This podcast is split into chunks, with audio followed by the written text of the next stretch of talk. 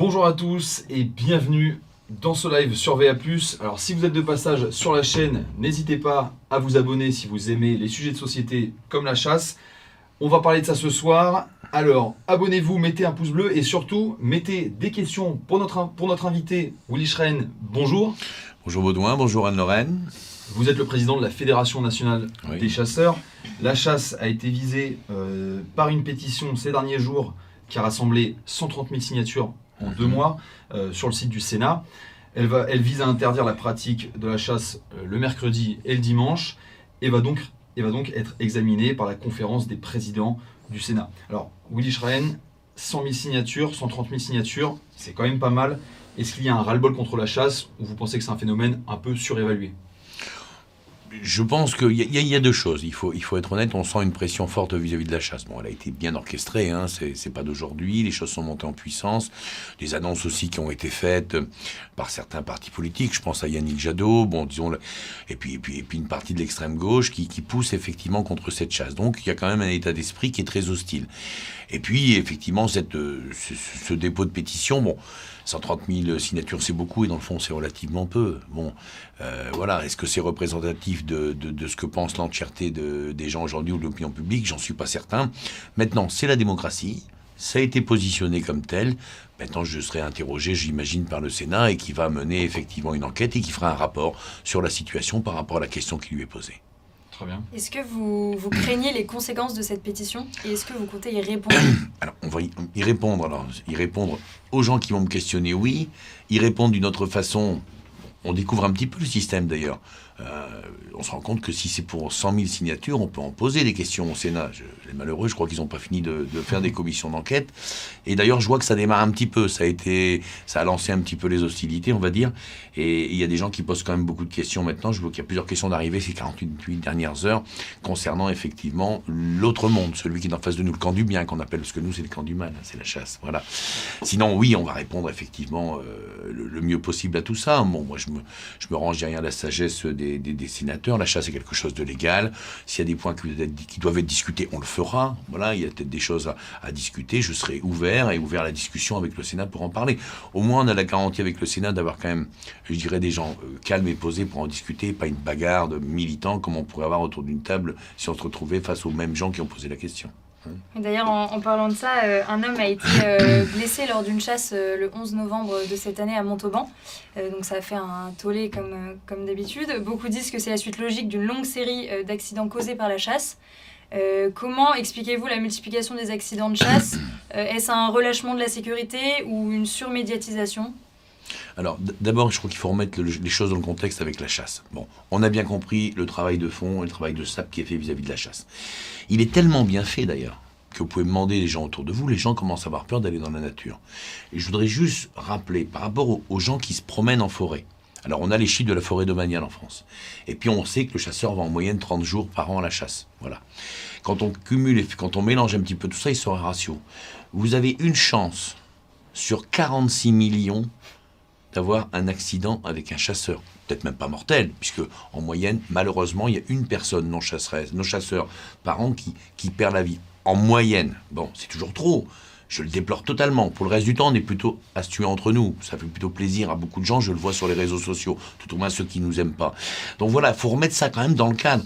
Il y a 20 personnes par an qui sont tuées par les frelons asiatiques en se promenant en forêt. C'est beaucoup plus dangereux. Je vois le chiffre hier de l'État. Il y a quand même 500 personnes qui sont écrasées par des voitures, des piétons qui sont écrasés par des voitures tous les ans en France, dont plus de la moitié sur les passages piétons.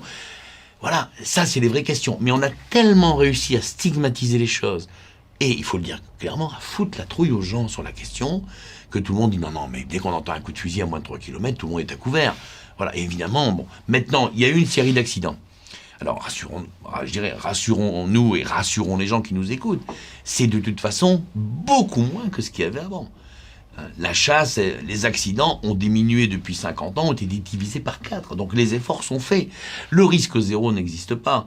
Une voiture qui est mal conduite peut être une arme redoutablement dangereuse. C'est pareil, effectivement, pour une arme de chasse. Moi, je travaille là-dessus tout le temps. Mais le, procès qui nous est fait en intention dans l'opinion publique, il est nauséabond. Je, le trouve vraiment médiocre.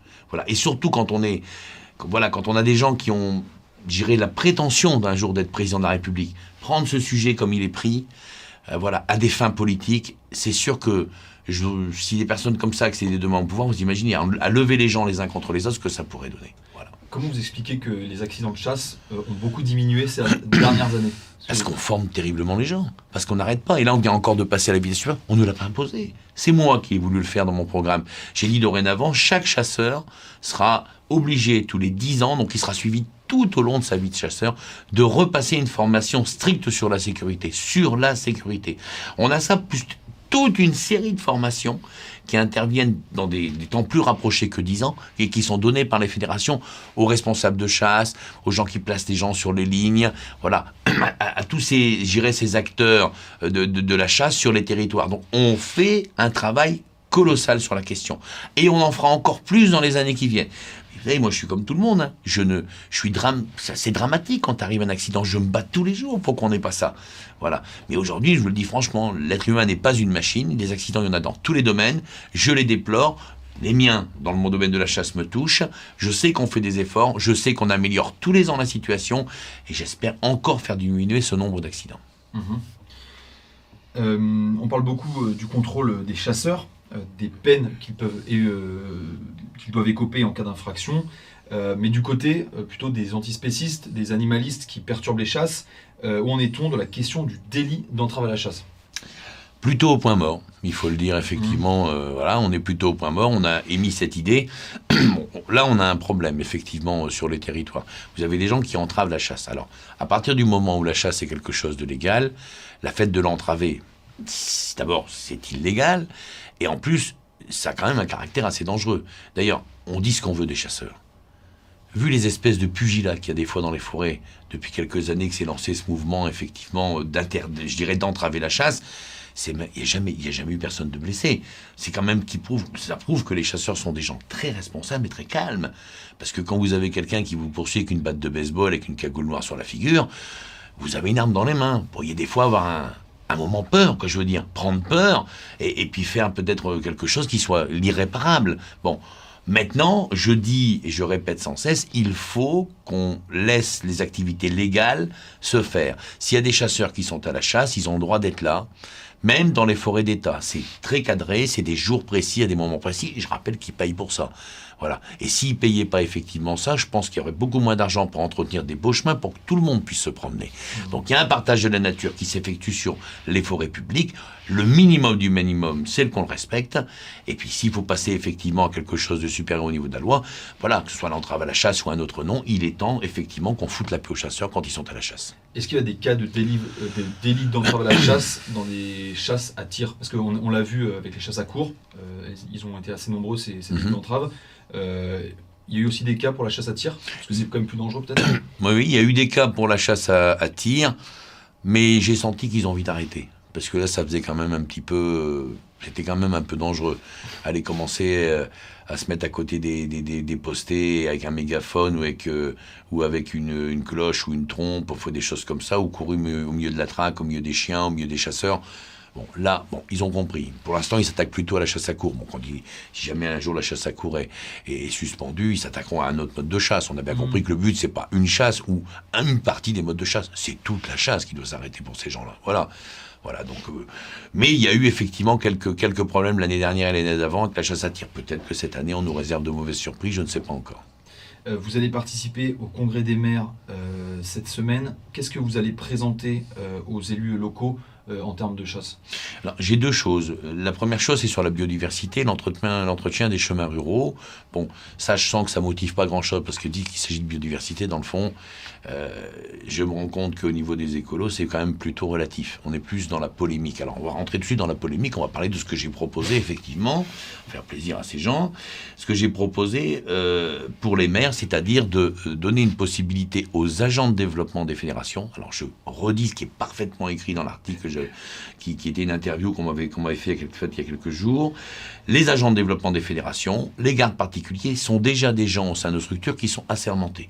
Et qui sont assermentés pour faire de la police. Donc c'est déjà des policiers de l'environnement, même si c'est limité au prisme de la chasse, voire un petit peu plus. Je dis aujourd'hui, je vais vous expliquer très simplement, je m'attarde sur ce point parce qu'il est important.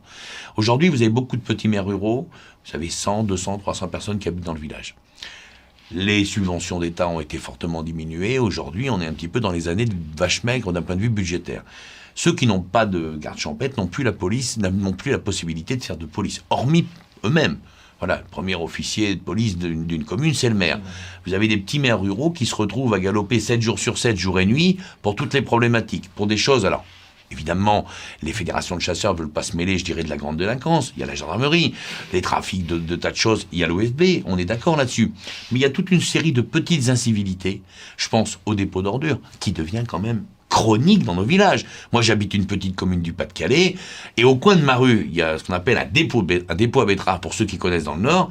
Il n'y a pas une semaine où il n'y a pas quelqu'un qui vient vider des gravats ou de l'amiante, ou voire pire. Bon, ça, on a quand même ces incivilités. La divagation des animaux, c'est un vrai problème. On a ce problème. On a ce problème de forme d'incivilité aussi, de quoi De motos ou de, de, véhicules motorisés. Des fois, c'est des 4x4, d'ailleurs, il faut le dire. Peut-être même que des fois, c'est un chasseur qui se conduit mal et qui traverse effectivement une forêt, tout ça, et qui détruit effectivement un biotope. C'est pas normal. Bon, il y a toute une série de choses. La cueillette sauvage. La cueillette sauvage. Nous, on se fait quand même piquer la moitié de nos personnages à chaque printemps, enfin chaque fin d'hiver, parce qu'on sait que c'est un produit qui a beaucoup de valeur et qui part pour des pays étrangers en Europe, qui le remettent dans des pots et qui nous le vendent après, qui reviennent par, par les magasins. Donc c'est quand même un petit peu gonflé. Bon, bref, vous avez ces sujets-là, les maires peuvent plus s'occuper de tout ça. C'est un sacerdoce d'être un maire rural. Alors quand je propose ça, c'est pas une grande idée lumineuse de Willy Schran. C'est que moi, en tant que président des chasseurs du Pas-de-Calais, cette demande des maires, des petits maires ruraux, ben j'ai 30 à 50 coups de téléphone par an de maires qui disent aidez-moi. Parce que je ne peux pas faire tout ça. Est-ce que vous pouvez pas regarder? Alors, on a un réseau, il est ce qu'il est. On a un réseau extraordinaire. Il n'y a pas une commune en France qui n'est pas chassée, rurale. Donc, on a des structures sur ces communes. On a des gardes particuliers. C'est extraordinaire, les gardes particuliers. Que des gens bénévoles qui ont une assermentation. Et on a nos agents de développement. Moi, je dis, le maire qui demande un coup de main, plutôt que de le faire et ne pas être dans la loi, puisque c'est ça, on n'est pas dans le réglementaire, on donne des coups de main, mais on n'est pas dans la loi, il peut arriver n'importe quoi, on aurait des problèmes. Ben, je dis qu'à celui qui veut et qui demande un coup de main et qui souhaite que la fédération l'aide, ben, qu'on puisse contractualiser. Je pense que ça gêne personne et sûrement pas celui qui demande. J'étais aujourd'hui au Salon des maires toute la journée, j'ai des dizaines de maires qui sont venus m'en parler. Je ne vais pas dire des centaines, mais plus de 100 c'est sûr, qui sont venus m'en parler, qui m'ont dit, nous, on n'a que ça, et si on n'a pas la fédération des chasseurs pour nous aider, eh ben on ne sait pas faire cette police à titre personnel parce qu'il n'y a que qui peuvent le faire eux-mêmes. Et c'est un truc de fou. Et c'est un sacerdoce. Voilà, tout simplement. D'accord. Quand on parle de, chasse, on aime beaucoup parler de, régulation de population et de dégâts euh, sur les cultures. Euh, par rapport à cela, euh, quelle suite envisagez-vous pour la réforme de l'indemnité des dégâts de gibier? Alors, il y a une discussion qui va, qui va entrer. Alors, il y a peut-être une double question, question, mais on va répondre sur l'indemnisation. Euh, il est certain qu'aujourd'hui, on estime à peu près la zone qui n'est plus vraiment chassable pour nous, qui est soit pas chassable du tout, soit pratiquement plus chassable, voire très mal chassable. On a perdu à peu près un quart du territoire aujourd'hui. Alors on l'a perdu, on l'a pas perdu. Moi, je respecte totalement le droit de propriété. Celui qui veut pas qu'on chasse, il a hors de question qu'on aille chasser là où ça va pas. Alors ça peut être privé ou public. L'objecteur de conscience synergétique, il des fois, c'est des fois le maire, c'est des fois la communauté de communes, c'est des fois l'État, c'est des fois aussi euh, le privé qui veut pas, et il a raison. Voilà, il a un bois de 200 hectares, il veut pas qu'on cherche chez lui, pourquoi pas? C'est son domaine. Là où ça va pas, c'est que nous, on nous demande de payer l'addition sur l'entièreté de la surface agricole utile. Ça, c'est pas possible, plus possible. Nous, on paye 80, presque 80 millions d'euros tous les ans de dégâts de grand gibier uniquement de notre poche. On n'a rien du tout. Alors qu'on a perdu effectivement un quart du territoire. Bon, alors c'est pourquoi on a posé une question au Conseil d'État en lui demandant est-ce que vous pensez que cette loi, cette loi de 68 est réellement constitutionnelle? Est-ce que c'est à nous à porter cette charge? Quand le loup cause des problèmes, l'État paye tout. Quand l'ours cause des problèmes, l'État paye tout. Et pourquoi quand le sanglier ou le chevreuil pose des problèmes ou le cerf, c'est nous qui devons payer Donc on n'est plus d'accord. Et on a posé cette question au Conseil d'État qui a transmis sous forme de QPC, effectivement au Conseil constitutionnel, qui va se prononcer. Moi, je demande à l'État, je ne demande pas à ne rien payer, c'est pas la question. Je dis juste aujourd'hui, nous sommes arrivés à un moment où nous, financièrement, on tient plus la route, on n'arrive plus. C'est beaucoup trop d'argent pour nous, on est les seuls à payer, c'est pas normal. Donc on demande de revoir cette loi et de rééquilibrer effectivement le paiement, je dirais, de la dette des grands animaux. Voilà, tout le monde aime bien la biodiversité, tous les, tous les chasseurs, mais surtout aussi tous les non-chasseurs aiment voir des animaux dans les forêts, bah ça a un coût. Voilà, on les voit dans la forêt, on les voit dans les, dans les champs des agriculteurs, ça a un coût, nous on ne peut pas être les seuls à payer ce plaisir. Est-ce que vous pouvez quand même redéterminer rapidement ce que c'est l'indemnisation de grand gibier? Ben, dès qu'il y a un animal qui va détruire effectivement euh, quelque chose dans un champ, dans un champ de maïs, il mange quelques épis, il écrase tout ça, y a on est obligé d'envoyer un expert, ça c'est nous qui payons tout. Voilà, avec l'agriculteur, on constate, on fait un rapport, on le signe tous les deux, on est d'accord, il y a 3000 mètres carrés par exemple de maïs qui a été abîmé dans ce champ-là et qui ne sera pas récoltable, et on le paye. Quand on cumule toutes ces sommes, des fois petites, des fois plus grandes, ben, c'est département par département que ça se passe. Et quand on cumule tous ces départements, ça fait l'année dernière 77 millions et demi d'euros. Et on paye tout nous-mêmes. Voilà. Et on sait, à un moment, on sait, on sait plus le faire, quoi. On ne sait plus payer tout ça. Alors on nous dit, oui, mais évidemment, les sangliers, les gars, c'est de votre faute. C'est vous qui les agrénez, c'est vous qui... Non, faut, faut arrêter le délire. Le problème du sanglier est un problème mondial. Je vais juste rappeler un chiffre pour nos auditeurs. Euh, L'année dernière, les États-Unis, qui ne supportent pas le sanglier, les chasseurs, qui ne le chassent même pas d'ailleurs. Ouais, Quand ils le chassent, vous avez peut-être vu ces séquences euh, du haut de l'hélico, avec la Kalachnikov, on tire dans le tas. Ça, c'est quand même la méthode américaine pour s'en débarrasser, parce qu'ils n'ont pas la culture de la chasse. Donc, comme ils n'aiment pas cet animal, ils n'ont pas la culture de la chasse de cet animal, évidemment, on ne peut pas leur reprocher de l'avoir développé. Ils chassent pas. Et ben l'année passée, c'était 1,5 milliard de dollars. De dollars Voilà, 1,5 milliard de dollars. Donc, faut pas parler euh, de ce problème comme un problème franco-français. Il est mondial. Il y a autant de problèmes dans les autres pays d'Europe qu'en Amérique, qu'en Asie. Partout où est, présent le sanglier ou dans ses variantes, hein, selon les continents, il y a des problèmes. Pourquoi? Réchauffement climatique, indéniable sur une partie. Voilà, avant, ben, l'allée qui avait 7-8 jeunes pendant l'hiver euh, et qui avait 30 cm de neige, on savait qu'elle perdait 80%. C'est fini, il a plus d'hiver. Donc tout le monde arrive en pleine forme au printemps, pas de problème. Et puis l'agriculture qui a beaucoup changé. Voilà, moi quand j'étais gamin, on avait des champs qui faisaient, on appelait ça des mesures, pour ceux qui... euh, Je vais vraiment parler comme un vieux con. Hein. Hein, Une mesure, c'est grosso modo un tiers d'hectare. Donc on calculait, c'était tellement petit les champs qu'on calculait en mesure, en demi-mesure, en Mhm. quart de mesure, ou une mesure et demie. Maintenant, vous arrivez devant un champ de maïs qui fait 50 hectares, on fait comment? On a quasiment, quasiment doublé la taille de la forêt, voire triplé des fois, dans, cer- dans certains départements. Et on les chasse comment, les bestioles là-dedans? Moi, je ne peux pas sortir des sangliers, et même avec une équipe de chasseurs chevronnés, et même avec 150 chiens, vous sortez comment des bandes de sangliers dans 50 hectares de maïs? On ne sait pas le faire. On ne sait plus le faire. Donc il faut prendre en considération tout ça. Nous, on ne peut pas continuer à payer la note de cette façon-là. C'est plus possible. On ne sait plus faire. Ok, ouais, on, a vu, on a vu les dégâts euh, en Italie avec les sangliers à Rome par exemple. Exactement. Euh, donc ces pétitions euh, laissent transparaître beaucoup de clichés sur les chasseurs. On a tous en tête euh, le sketch euh, des inconnus. euh, Ah, il est vivace celui-là. Il est vivace celui-là. Ah oui. Mais Il quelle est aujourd'hui la typologie des chasseurs? Est-ce que ça a évolué? Bah écoutez, je découvre la typologie des chasseurs quand je l'entends par la bouche de Yannick Jadot qui m'annonce effectivement que les chasseurs sont des gens des catégories socio-professionnelles supérieures de façon très majoritaire et qu'ils habitent en ville. Bon. Là, faut avouer qu'on ne savait pas. Voilà. Moi, je, je- reconnais mon incompétence parce que j'habite un petit village du Pas-de-Calais. On est une bonne vingtaine de chasseurs, on habite tous la commune. Donc déjà, euh, les 70% de chasseurs qui viendraient des villes, je les connais pas. Je savais pas qu'on avait autant de gens de Paris qui venaient à la chasse dans nos départements. Voilà. Il y a des gens qui sont en ville, bien évidemment, et qui chassent. D'ailleurs, souvent, ce sont des gens qui ont cette culture, cette culture du monde rural. C'est pas parce qu'on habite en ville qu'on n'a pas des liens avec la ruralité. Moi, je dis toujours, la ruralité, c'est pas un point géographique, c'est une culture, un mode de vie. On a choisi la ruralité. Donc on peut très bien habiter Paris, être sensible à cette culture rurale. Donc il y a évidemment des chasseurs qui habitent en- en- dans le monde rural. La majorité habite en campagne, évidemment, mais un nombre important aussi habite dans les petites, moyennes ou grandes villes, bien évidemment. Mais on n'a pas dit non plus que les chasseurs devaient tous habiter à la campagne pour ressentir les choses comme on les ressent. La passion, hein, on peut habiter en ville et être passionné par la chasse. Voilà. Après dire qu'ils sont tous millionnaires, ça aussi c'est une grande nouvelle. Je peux vous aller, je suis dans le département du Pas-de-Calais où la chasse est très très populaire. Beaucoup de chasseurs de gibier de haut, de petits gibiers. C'est une chasse populaire. Non, je pense que la, le raccourci, il est ridicule. Mais le raccourci va bien. Évidemment, quand on est d'extrême gauche, dire qu'on va critiquer effectivement quelque chose qui est plutôt un truc de nanti, ça va bien, c'est cohérent. Je suis désolé, c'est pas cohérent. Surtout qu'il y, a- y de plus en plus de, de jeunes aussi euh, à passer le permis. On a une explosion des Ouais. jeunes qui veulent passer le permis. Cette Ça année, c'est un record. Et vous avez raison, Anne-Lorraine, ça se féminise. Il y a un peu moins de 3% de femmes qui chassent. Quand je suis arrivé président, c'était 2,3, on est à 3%, donc ça monte. Mais en ce moment, Dans les jeunes qui passent le permis de chasser, on a quasiment 30% de femmes. Ça n'arrête pas de monter. C'est exceptionnel. Vous allez vous sentir moins seul dans les années qui viennent, je vous le dis. Hein. D'ailleurs, on a maintenant deux présidentes de fédérations départementales. Il y a 10 ans, on il y a 5 ans, c'était déjà une surprise. Ça aurait été une immense surprise. On voit que ça se féminise. Alors, je ne sais pas comment vous vivez une relation avec la chasse euh, à Lorraine, mais euh, on voit quand même des femmes qui arrivent à la chasse et qui sont extrêmement passionnées. Mm. Voilà.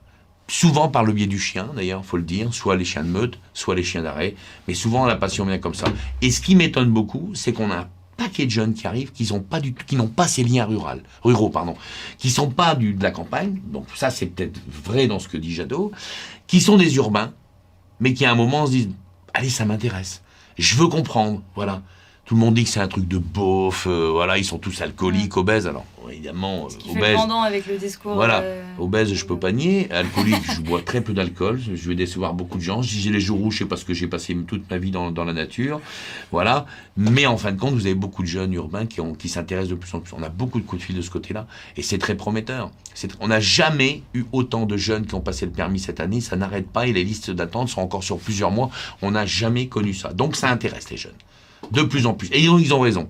Vous voulez trouver un truc sympa, vous, vous des amitiés extraordinaires, des liens sociaux, vous voulez être dans la nature, tuer de temps en temps un animal, le ramener à la maison et le manger, ben vous allez vivre des moments extraordinaires. Euh, comment vous expliquez, on en a parlé un peu tout à l'heure, euh, cette déconnexion entre le discours euh, des personnalités écologistes qui ont pris la parole en faveur de cette pétition et la réalité du monde rural, donc au contact de la nature, hein, qui pour le coup est attaché euh, à la chasse Comment vous expliquez cette déconnexion, cette distorsion Est-ce qu'on doit parler de déconnexion, par exemple, pour Yannick Jadot qui a fait cette proposition d'interdiction de la chasse? C'est quand même le même Yannick Jadot qui, il y a 5 ans, faisait une interview dans chasson.com élogieuse vis-à-vis de la chasse. Qui disait dans les chasseurs c'est super, c'est moderne, ça a vachement évolué, ils sont dans l'air du temps, les mecs, ah, top de top, les écolos et tout, super. Bon, le contexte change un peu, et puis on se pointe 4 ans plus, 4 ans et demi plus tard, on est candidat à la présidentielle. Alors on se dit, bon, évidemment, on regarde le score, ça va pas trop bien. Bon, allez, on va taper un peu de chasseurs, ça peut peut-être faire monter. hein. On va dire c'est pas cher et ça peut rapporter gros, ça peut rapporter des voix. Et c'est la même personne qui explique qu'il veut interdire la chasse. Donc, moi, je pense que c'est surtout ce manque de cohérence dans les hommes et les femmes politiques parfois, où les, voilà, on a besoin d'avoir des convictions. Et ce que veulent entendre les gens, c'est des convictions. Ce qu'on cherche aujourd'hui chez, chez des femmes ou des hommes politiques, c'est des convictions. Et pas changer ces convictions en fonction du, de- du sens du vent tous les trois semaines, voire tous les quatre ans et demi pour certains, comme je, je citais Yannick Jadot. Ça, c'est dramatique. Voilà. On peut ne pas être d'accord pour la chasse. On peut en discuter. Il y a peut-être des choses qu'on peut encore améliorer. On y travaille tout le temps. Mais dire, on va jeter tout ça, l'eau et le, bé- le bébé et l'eau du vin, comme on dit, c'est n'importe quoi. Qui demande carrément l'interdiction de la chasse?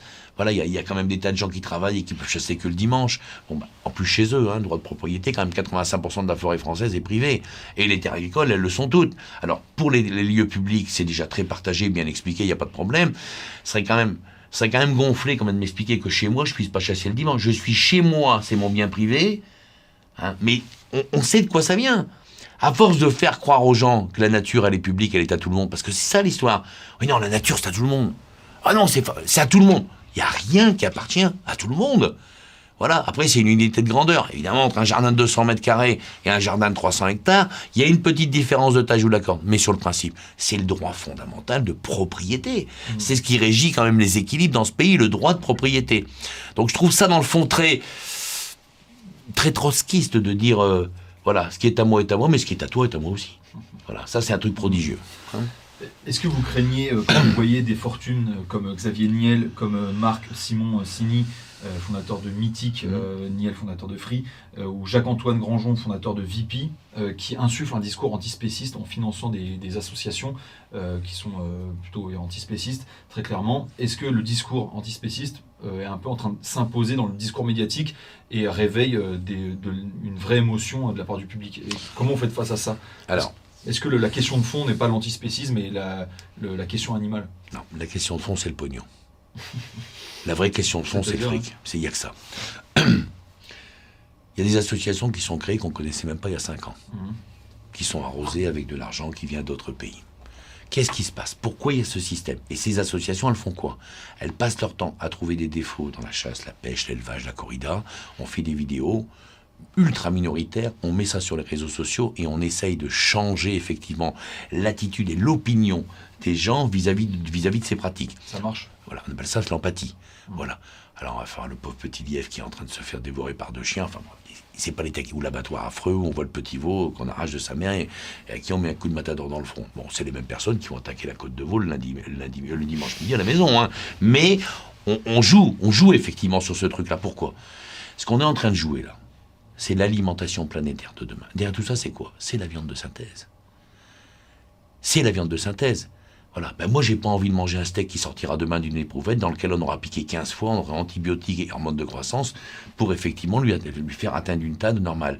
Moi, je préfère manger des animaux que je prélève dans la nature dans un cadre précis, en prenant les dividendes mais jamais en touchant le capital, en faisant attention à ce que se fait, c'est cadré, et cet animal que je vais avoir plaisir à chasser, parfois à tuer, et je l'assumerai toujours et que je vais ramener chez moi et que je vais cuisiner et que je vais manger dans un moment de plaisir, de convivialité, d'échange extraordinaire avec ceux que j'aime, ma famille, mes amis, eh ben, le mec qui me fera manger un steak d'éprouvette, il est pas né. Mais néanmoins, derrière tout ça, on a bien compris ce qui va se passer. Pourquoi nous, les chasseurs, on a attaqué? C'est qui les premiers remparts? Nous, on vit en autarcie de la nature. On est les plus dangereux. On est les plus dangereux. On chasse, on tue des animaux et on les mange. Dans le fond, on a besoin de personne pour accéder à la viande. Pour beaucoup de gens, ils n'ont pas de possibilité. Regardez, il y, a, quelques mois, on a interdit d'avoir des lapins dans des clapiers chez les gens. Ça, sûrement, vous n'avez pas fait gaffe à ça. On est jeune, on ne pense pas. Sauf que c'est quand même le début d'un schéma très précis. Ne plus disposer de la ressource alimentaire sous forme de viande chez soi. Aujourd'hui, ça a été les lapins. Demain, les poules à la maison, ça va être remis en cause. Pourquoi? Pour un moment, nettoyer tout ce lien qu'on peut avoir avec les animaux. Et après, et après, vous serez parfaitement tous malléables. Alors, moi, je suis déjà un petit peu un vieux con. Il y a une, partie, une grosse partie qui est derrière. Mais vous, les jeunes, si vous voulez pas terminer effectivement à manger ce qu'on vous oblige à manger sous blister sans jamais savoir vraiment ce que vous mangez, eh ben vous devez vous battre pour ça. Maintenant qu'il y a des gens qui choisissent, il faut toujours laisser le choix. Celui qui dit moi, je suis vegan, j'ai pas envie de manger de viande. Et où est le problème? Mange pas de viande. Il y a des gens qui disent moi je préfère manger un steak qui vient d'une éprouvette parce que ça me choque qu'on tuerait effectivement un petit veau pour, pour en couper un morceau et que ça termine dans mon assiette. Où est le problème? C'est quand même les, libertés individuelles de chacun. La France, c'est le pays où on a créé les libertés individuelles. On a créé le concept. Vous, sentez monter cette intolérance extrêmement violente aujourd'hui? Moi, j'ai toujours eu des gens autour de moi qui mangeaient pas de, qui mangeaient pas de viande. Il y avait, on appelait ça plutôt des végétariens à l'époque. Est-ce qu'on aurait pensé à un moment qu'un végétarien vienne m'expliquer que je dois pas manger de viande parce que lui en mange pas et que ça lui pose problème? Bon, voilà le truc. Donc, l'alimentation planétaire et voilà les grands mouvements qui sont en train de se mettre en place. Soyez prudents, sinon les 30, derniers, les 30 prochaines années, ça va être un enfer. Euh, Emmanuel Macron euh, fait plutôt des gestes pour les chasseurs, du moins il ne, condamne pas publiquement la pratique. Euh, quoi. Est-ce que vous sentez que c'est sincère ou, que ou bien que c'est électoraliste? Ben, Moi, je pense que c'est sincère. C'est tellement facile de basculer dans le camp du, bien aujourd'hui, de cette nouvelle, nouvel ordre moral qu'on nous définit entre les mecs euh, affreux qui tueraient des animaux, qui mhm. boufferaient de la viande, et puis les autres qui seraient tous des saints et qui pleuraient, qui lâcheraient des larmes dès qu'ils voient un, moustique écrasé sur le pare de la voiture. Bon, moi je veux bien. Bon, c'est plus facile aujourd'hui de se dire écolo, c'est tellement facile l'écologie. Un parti politique, on est mort de rire. Tout le monde est concerné par l'écologie. Ça devrait même pas être un pratique. C'est comme si la chasse devenait un parti politique. C'est pas cohérent. C'est pas cohérent. Par contre, la ruralité, la ruralité finira par en devenir un si on continue à emmerder les gens comme ça tout le temps. Ça, c'est sûr aussi. Moi, je pense que Emmanuel Macron a pris des positions claires, effectivement, pour soutenir la chasse depuis le début de son mandat. Il a pris des engagements quand il était venu nous voir au Congrès euh, il y a cinq ans presque 5 ans, un peu moins. Et puis voilà, il a tenu des engagements. après, on a, géré des problématiques. On, le sait aussi. On, sait aussi euh, coltiner quelques ministres qui étaient quand même des grands amoureux de la cause. Euh, Garçon comme Hulot, c'est franchement pas des fans de chasse. De Rugy, c'est pareil. Et notre ministre de tutelle actuel, même si ça a l'air d'aller mieux depuis quelques semaines, Barbara Pompili, c'est quand même compliqué. Voilà, c'est quand même des gens qui viennent de l'écologie politique et voilà, et qui, sont dans la doctrine anti-chasse depuis, depuis le début. Donc on a perdu des choses, et je pense aux chasses traditionnelles. Voilà. Il y a plein de choses qui ont été faites, qui ont été très bien avec le président de la République, mais les chasses traditionnelles, même si c'est le Conseil d'État, on le sait bien, voilà, qui, qui, qui, a, mis un terme provisoire à ces chasses, je le dis bien provisoire, Par contre, pour la, chasse à la glu, ça a été une décision de la ministre de l'écologie et ça, on a beaucoup de mal, et moi le premier, beaucoup de mal à l'accepter. Est-ce que vous avez des. Quels sont les retours de ces chasseurs à la glu euh, qui se sentent euh, euh, faussement accusés de, de souffrance inutile bah, Les mecs, il y a des gens qui ont pleuré le jour où ça a été annoncé. Des grands-pères, des petits-fils, des petites filles. C'est tellement. les, chasses traditionnelles. Que vous pouvez décrire la chasse à la glu allez, la chasse. très connue. On, va parler de la chasse à la glu ou, même d'autres chasses. Parce que bon, ça peut paraître un vieux truc de beauf, quoi, de rien, que chasse, chasse traditionnelle. Et pourtant, et pourtant, et pourtant. Je vais prendre la tendrie des grives, dans l'est de la France. Parce que je trouve que le truc est, magnifique. Et pourtant, ça termine avec un oiseau étranglé. Le mec, il prend trois crins, trois crins de la queue d'un cheval. Trois crins de la queue d'un cheval. Et il tresse une espèce de petit lasso avec ça. Il lui prendre des plombs. C'est tout un art. Il va aller dans la forêt. Il va coller ça sur une branche, devant une branche. Il va l'attacher à l'arbre il va mettre de l'autre côté un petit bouquet de betsureau. Et il va imaginer que ce soit tellement parfait qu'il y a une griffe qui a envie de se poser sur la branche juste en face. Il y a des millions de branches autour. Passer sa tête dans ce petit collet pour attraper une betsureau et se pendre. Et le mec, il va ramasser le même. C'est pas de la chasse, c'est de l'art. Alors, c'est quoi les chasses traditionnelles? Les chasses traditionnelles, c'est ce qui a permis à un moment à l'espèce humaine de s'élever. C'est quand on n'avait pas d'armes à feu c'est des observations extraordinaires de la nature. Voilà. S'il n'y avait pas de chasse traditionnelle, il y a beaucoup de gens qui critiquent la chasse aujourd'hui qui ne seraient pas là. Qui ne seraient pas là. Je ne dis pas qu'il faut le brandir comme un étendard. Je ne dis pas que tout le monde doit se mettre à faire de la chasse traditionnelle. Pour l'histoire des grives dans l'Est de la France, il en reste 52 personnes habilitées à le faire. 52 mecs. Ils attrapent quelques centaines d'oiseaux par an sur une population de 800 millions au niveau européen. Aucun problème avec l'espèce. Mais pourquoi emmerder ces gens-là? Ça fait moins de victimes que les chats, par exemple. Mon Dieu, ça n'a strictement rien à voir. Mais sans parler des chats qui sont un sujet de polémique terrible pour moi, qui m'a valu bien bien des problèmes, mais que j'assumerai toujours d'ailleurs, parce que jamais dit que je devais les tuer, mais il fallait les, attraper quand ils étaient à personne et qui vivaient dans la nature. C'est la divagation. Pour revenir sur la chasse à la glu, observation extraordinaire. Il y a des gens qui se sont rendus compte qu'il y a des millénaires de ça, qu'il y avait des oiseaux qui se collaient sur la sève des pins. C'est pour ça que c'est dans le sud-est, sur la sève des pins. À partir de là, ils prenaient cette sève, ils la chauffaient, ils la mettaient sur des bâtons. Ils allaient mettre 3-4 bâtons dans un arbre, ils restent en dessous. Et là, vous avez des griffes qui passent dans le ciel. Le mec, il siffle avec ses doigts. Il arrive à converser avec un oiseau et il va le faire ramener juste sur ses bâtons. Là aussi, il y a des milliers d'arbres, des millions de branches.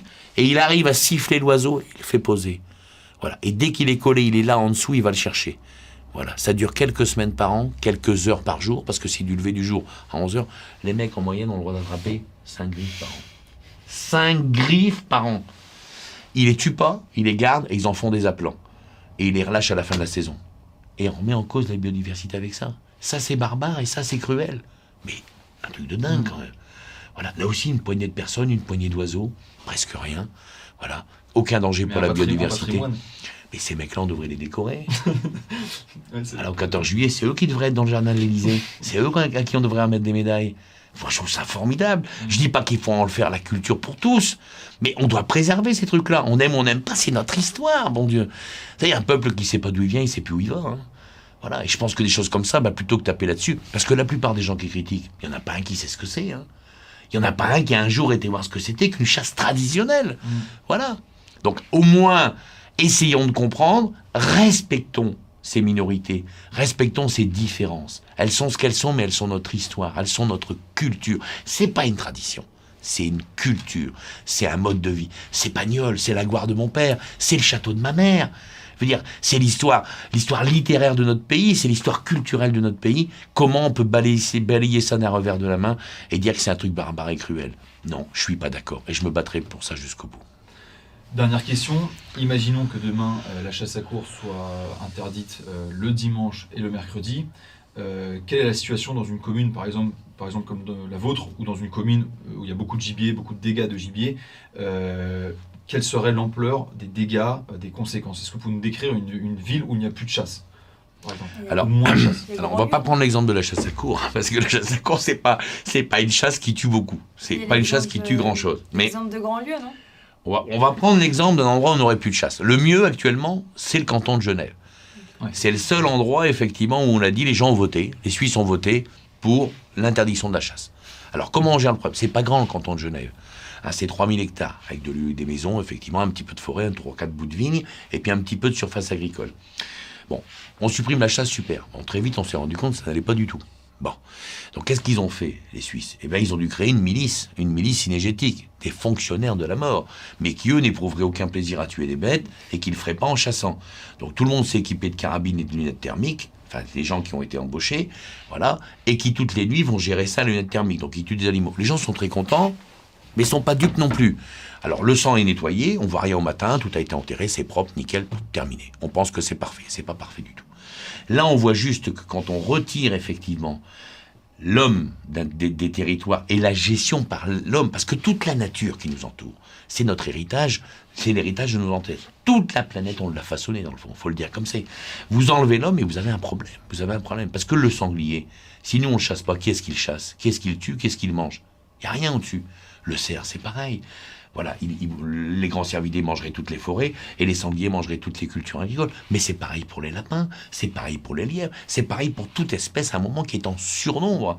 Donc, qu'est-ce qui s'est passé? Ben, C'est pas compliqué, ça coûte une petite fortune au canton de Genève, qui est obligé de payer des dizaines de personnes pour faire le boulot.